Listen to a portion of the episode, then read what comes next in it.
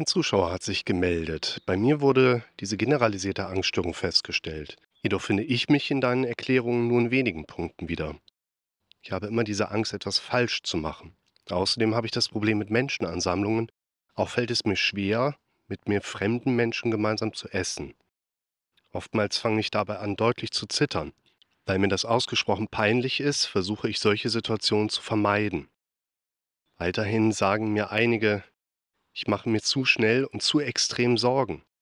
Ich überdenke immer, was passieren könnte und meistens rechne ich immer mit dem Schlimmsten.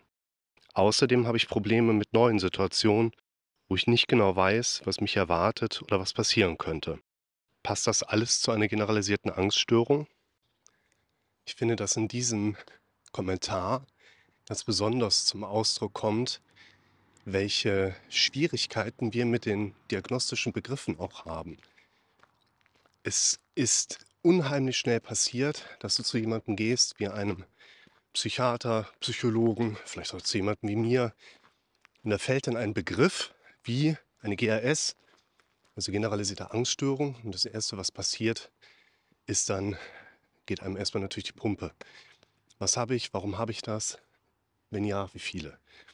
Und gerade hier ist dieser ja, generalisierte Angststörungsteil eben auch eine der Diagnosen, wie wir die in diesem Prozess als Diagnosesystem eben betrachten dürfen. Das heißt vor allen Dingen, dass der diagnostische Teil hier als pathologisierende Diagnostik ein ja, quasi Bestandteil darstellt, der erstmal ja wieder nur deskriptiv ist. Ne? Wir bewegen uns in der Pathologie schon mal, also in der Krankheitslehre.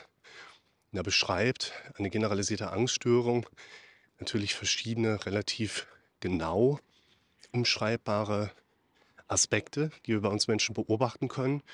Und im Grunde genommen heißt die generalisierte Angststörung, die beschreibt halt das Ängste, frei flottieren, generell auftreten, also ganz grob umfasst und eben auch viele Bereiche mit abdecken. Und das ist natürlich etwas, was auch viele Betroffene bei sich selber so mitbekommen können dass da eben eine Selbstbeobachtung da ist, wie jetzt hier bei der Kommentatorin auch. Probleme treten auf, häuslichen Umfeld, außerhalb vom häuslichen Umfeld, in Situationen, wo es um soziale Gesichtspunkte geht, wo es um Unruhezustände geht, wo es aber vielleicht auch um berufliche Dinge geht. Neophobie, Angst vor Neuem, spielt ja in gewisser Hinsicht da auch eine Rolle. Und bevor man jetzt hingeht, würde sagen, okay, das ist, kumulieren wir mal hoch, Soziophobie, dann Agoraphobie, dann Neophobie und dann haben wir auch noch Depressionsmerkmale mit da drin. Geben halt hin und sagt, okay, das ist eine generalisierte Angststörung. Jetzt müssen wir nur Folgendes bedenken.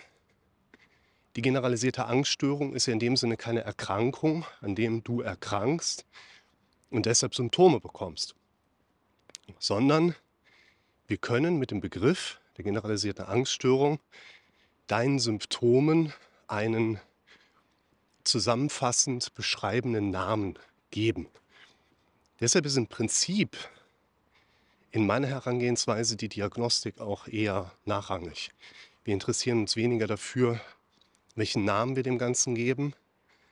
Nicht, dass wir das nicht machen würden oder versuchen würden.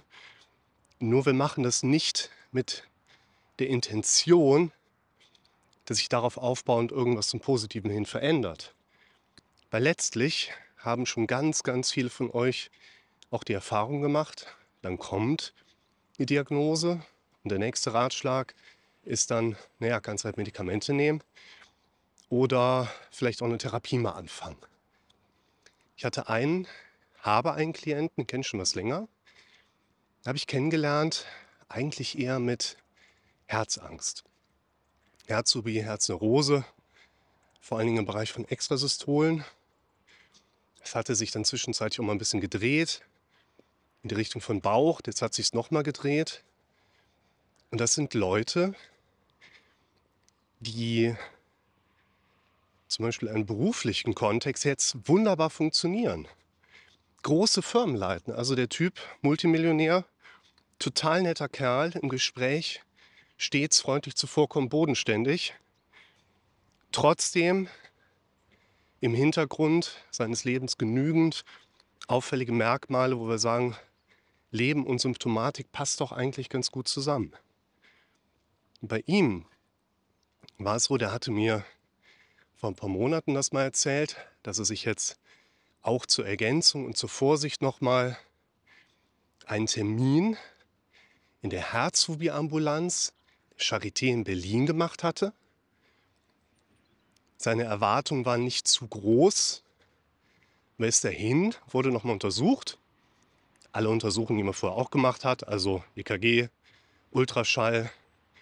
Und dann hat man sich seiner Situation angenommen und hat ihm in einem Fazit erklärt, sehr geehrter Herr Patient, nach allem, was wir gesehen haben, würden wir Ihnen zu einer ambulanten Psychotherapie raten.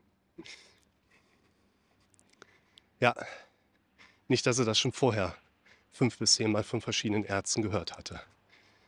Und wenn es die Herzphobie-Ambulanz der Charité Berlin schon nicht hinbekommt, hier einen vernünftigen Tipp zu geben, dann könnt ihr safe davon ausgehen, der therapeutische Weg ist der richtige und nicht die Ausdiagnostizierung beim Kardiologen. Es ist natürlich immer einmal wichtig zu wissen, körperlich abgeklärt, wir haben nichts, wo wir uns Sorgen drum machen müssen und dann gehen wir vom Kopf da dran. Genauso wie jetzt auch bei der generalisierten Angststörung. Was werden wir dort machen? Wir gehen hin, Schritt 1, und bauen das Basisverständnis auf. Im Prinzip denkt jeder in Bildern und Sprachmustern. Schritt 2, Erfassen des Ist-Zustands. Heißt, worauf ist dein Fokus Tag ein, Tag aus in den vielfältigen Momenten, die du erlebst, gerichtet?